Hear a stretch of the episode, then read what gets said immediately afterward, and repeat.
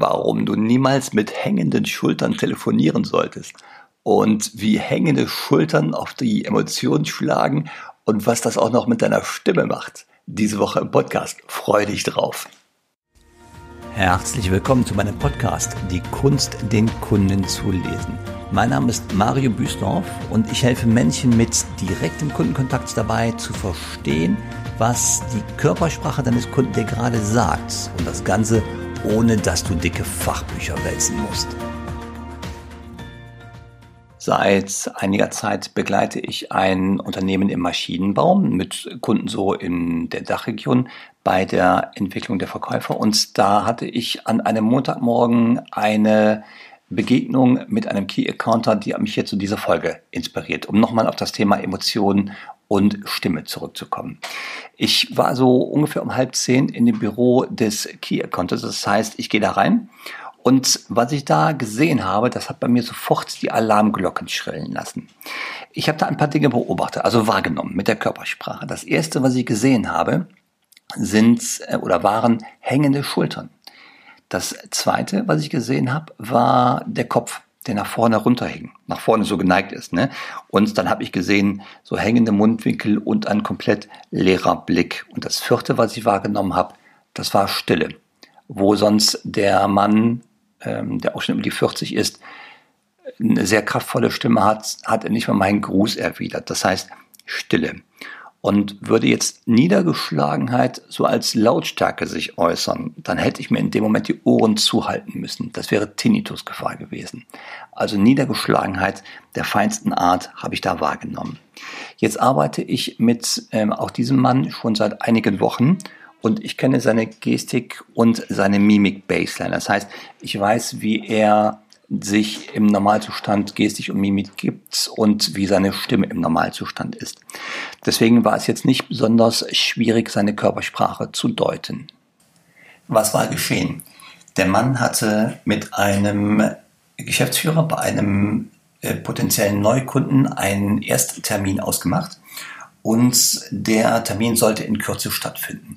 Und genau den Freitag vorher, also vor jenem Montag, als ich da reinkam, hat der Key Accounter eine E-Mail bekommen vom Geschäftsführer, der sagt, es tut ihm furchtbar leid, er muss den Termin absagen, denn er hat sich ähm, intern mit seinen Fachabteilungen abgesprochen und äh, so ein, eine Dienstleistung oder ein Produkt, was da von unserem Key Accounter mit seinem Unternehmen äh, hergestellt wird, das brauchen sie im Moment nicht, denn sie haben schon etwas Vergleichbares von einem Mitbewerber und das läuft und damit sind sie zufrieden. Aber vielen Dank äh, für das Gesprächsangebot, halt so eine höfliche Floskel war nach am Ende hinten dran.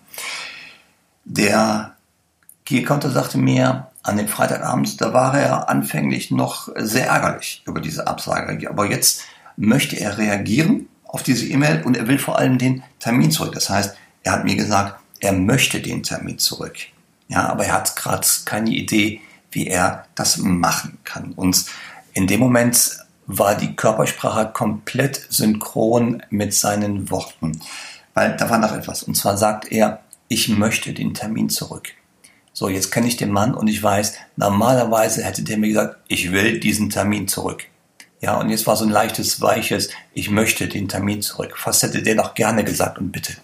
Also dieses, ich will den Termin zurück, seine normale Dynamik und seine kraftvolle Stimme, die war jetzt komplett weg.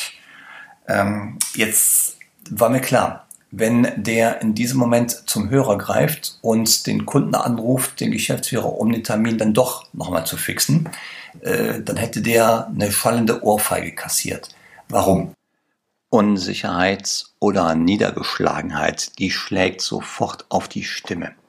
Der Kunde hätte diese Unsicherheit sofort gehört. Und da habe ich gerade so ein Bild vor Augen. Ich habe vor einigen Zeiten oder vor einigen Wochen habe ich bei Facebook was gepostet, ein lustiges Bild. Und zwar steht da eine Reihe junger Postboten äh, in Reihe nebeneinander auf so einer grünen Wiese und vor denen, mit dem Gesicht zu denen, steht ein Schäferhund. Und das war eine Trainingseinheit, wo Briefträger im Umgang mit Hunden geübt werden, weil Hunde nach wie vor für Briefträger ein hohes Berufsrisiko sind. Und äh, man hat also die Briefträger an den Hund gewöhnt. Warum? Ähm, Hunde riechen sofort die Angst des Briefträgers. Das heißt, wenn der ein bisschen Respekt vor dem Hund hat, dann riecht der Hund das sofort und will natürlich gerne spielen mit dem Briefträger. So, der Hund riecht die Angst des Briefträgers und genauso hört der Kunde die Angst des Verkäufers am Telefon. Unsichere Verkäufer am Telefon bekommen keine Termine. Das ist so. Niedergeschlagenheit, die man erhört oder Unsicherheit, das gehört zur Emotionsfamilie Trauer. Und bei Trauer verlässt uns die Körperspannung. Die Auswirkungen sind dann so hängende Schultern, hängender Kopf. Das kannst du so häufig beobachten. Und auf die Stimme hat das natürlich eine Auswirkung, weil wenn dein Kinn so beim hängenden Kopf Richtung Körper geht, dann hast du den Kehlkopf etwas äh, ja, einge, eingequetscht wird so stark, aber er ist ein bisschen gedrückt und das geht sofort auf die Stimmen. Du hast eine andere. Bei Trauer, jetzt mal als äh, grobe Emotion, als äh, volle Expression, da sinkt die Lautstärke, die Stimme, die kann tiefer werden, die wird dünner und die wird leiser. Und hier fehlt komplett die Dynamik in der Stimme und der Druck. Das ist weg. Und wenn ein Verkäufer ohne Dynamik, ohne Druck anruft, dann kriegt er keinen Termin. Also Druck in der Stimme wohlgemerkt, nicht psychologischer Druck. Ne? Also Druck in der Stimme und Dynamik ist etwas, was ein Gespräch sehr belebt und was auch deiner Entschlossenheit äh, Nachdruck verleiht. Dazu fällt mir noch eine Studie ein, und zwar ist die aus dem Jahr 2017. Und da gibt es das äh, amerikanische Fachmagazin American Psychologist. In der Ausgabe 72, da war ein Artikel drin, eine Studie von dem Michael Krauss. Der hat an der Yale University eine Studie mit 1800 Probanden durchgeführt. Und das Ergebnis muss uns im Verkauf sehr, sehr, sehr interessieren. Und zwar kam raus, wenn Probanden den Gesprächspartner nicht sahen, sondern nur hörten, konnten sie Emotionen am genauesten wahrnehmen. Da muss man mal kurz drüber nachdenken. Wenn ich jemanden nicht sehe, sondern nur höre, bin ich komplett fokussiert auf diesen einen Wahrnehmungskanal, aufs Hören. Und dann erkenne ich Emotionen besser, als wenn ich beide Kanäle habe, äh, sehen und hören. Ein ganz interessantes Ergebnis. Und das spiegelt ja komplett unsere Realität. Bei der Telefonakquise zum Beispiel. Wenn du anrufst, um einen Termin zu kriegen oder wenn du äh, anrufst, um zu verkaufen, dann hast du nur diesen einen Sinneskanal, nämlich das Hören bei deinem Kunden, mit dem du punkten kannst. Und äh, fällt mir gerade noch dazu ein, wenn du es noch nicht gehört hast, geh mal ein bisschen bei mir ins Archiv. Ich glaube, die Folge 63, das war mit dem Lars Stetten. Der Lars ist Unternehmer und äh, das Thema in dem Podcast war Körpersprache, wenn du nicht siehst. Der Lars ist nämlich sehbehindert und er hat den primären Sinneskanal Hören. Sehen fällt bei ihm komplett aus. Und mit ihm habe ich also über fokussiertes Hören gesprochen. Wie hörst du das, was wichtig ist und wie konzentrierst du dich auf die Emotionen? Guck mal bitte rein. Ich glaube 62 oder 63, das ist der Lars Stetten. Ja, total interessanter Podcast. Dann haben wir mit der Niedergeschlagenheit noch was anderes. Und zwar die Nuancen äh, die du so hörst, äh, zwischen Niedergeschlagenheit, Unsicherheit und so weiter, diese Nuancen nimmst du sofort wahr. Wenn sich jetzt auch noch so Niedergeschlagenheit bei einem Verkäufer in zum Beispiel Angst weiterentwickelt, dann würde die Stimme auf einmal höher und die wird tendenziell nicht schneller werden. Und der Kunde nimmt all diese Nuancen wahr. Und bei unsicheren oder ängstlichen Verkäufern, da will kein Kunde Kunde sein. Ja? Wie kommt es überhaupt dazu, zu dieser direkten Auswirkung? Das ist ganz einfach. Und zwar hat unser Kehlkopf eine direkte nervliche Verbindung zu unserem Emotionszentrum. Das heißt, eine Emotion, die ausgelöst wird, geht in zwei Richtungen. Zum einen wird deine Mimik und deine Gestik informiert, also die Muskelpartien, die dazugehören natürlich. Ne? Ähm, dann hast du sofort Mimik und Gestik, die Körpersprache. Und du hast dann das ist der zweite Kanal, die Information an den Kehlkopf und die Stimme bildet sofort deine Emotionen nach und das kannst du nicht steuern. Ja, oder nicht wirklich, nicht wirklich steuern. Wenn ihr mal ein Beispiel wollt, vielleicht habt ihr gerade mal Lust darauf. Nimm mal so einen ganz einfachen Satz, zum Beispiel, du bist ja richtig toll. Den kannst du ganz neutral sprechen. Du bist ja richtig toll. Jetzt sprech den Satz mal neutral vielleicht, sprech den emotionslos und dann sprichst du ihn mal ironisch.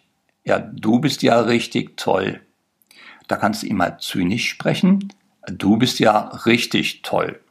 Oder du kannst ihm mal richtig fröhlich sprechen. Du bist ja richtig toll. Oder du kannst mal verärgert sein. Ja, du bist ja richtig toll. Ja, sie werden merken oder du wirst merken, wie sich deine Stimme sofort der Emotion anpasst. Wie kommt das? Ganz einfach. Zuerst haben wir den Gedanken. Der Gedanke ist der Vater all unserer Emotionen. Der Gedanke löst die Emotion aus und die Emotion geht dann in die Gestik, die Mimik, die Körperhaltung und in die Stimme rein.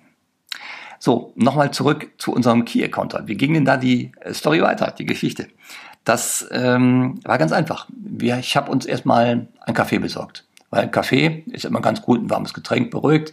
Und du hast damit vor allem einen kleinen, eine kleine Unterbrechung dieser äh, niedergeschlagenen Situation. Das heißt Kaffee geholt und dann haben wir gemeinsam die Situation nach der Absage analysiert. Wir haben die beteiligten Personen uns angeguckt, deren Motivation beurteilt. Dann haben wir das Zielbild visualisiert was wir haben möchten. Und dazu äh, ein Hinweis auf ein exzellentes Buch, das ist der Dan Rome, To to Win. Visualisieren ist nämlich mehr als Zeichnen. Äh, das Visualisieren ist so ein ausgelagerter Denkprozess, der zwingt uns, uns sofort auf das Wesentliche zu fokussieren.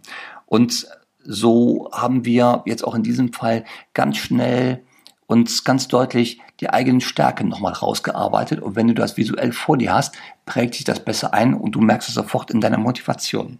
Ja, also wir haben uns nochmal die Mitbewerber angeguckt, deren Einfluss auf die Entscheidungen, die Schwächen der Mitbewerber, die eigenen Stärken noch im Unternehmen.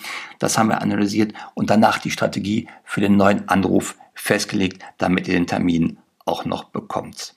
Und da merkte ich, was so ganz parallel und nebenbei passierte bei dieser ganz systematischen Arbeit.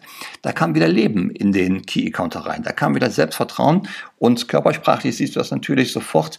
Die hängenden Schultern, die gingen zurück, die wurden wieder aufrecht, der hatte wieder einen aufrechten Gang. Und je mehr wir da an seinen Stärken und einer Strategie gearbeitet haben, desto stärker ging auch seine Gestik und Mimik zurück, so in diesem Modus Attacke. Und zu meiner Freude war das dann auch in der Stimme hörbar. Die war dann wieder richtig fest und dynamisch. Ja, die Körpersprache war dann überzeugend. Das heißt, in solchen Momenten lasse ich dann die Leute auch gerne wieder aufs Telefon. Und ähm, Moral von der Geschichte, und was kam raus hinten? Das Ergebnis des Anrufs, natürlich hat er seinen Termin bekommen. So, und wenn du jetzt zwei Dinge mitnimmst aus dem Podcast, würde ich dir die zwei vorschlagen. Punkt eins, telefoniere niemals mit hängenden Schultern das schlägt dir sofort auf die Emotion und du klingst einfach ähm, undynamisch und ja, zu schwach. Punkt zwei, was du mitnehmen kannst, wenn du richtig kraftvoll visualisieren willst, wenn du richtig kraftvoll ein Ergebnis holen willst, die Stimme dazu haben willst, dann mach dir vorher klar, was ist dein Zielbild, was willst du erreichen und warum willst du es erreichen. Und danach hast du so viel Kraft und Dynamik in der Stimme, da kann kaum noch was schiefgehen. Habt eine gute Woche. Bis zum nächsten Mal. Tschüss.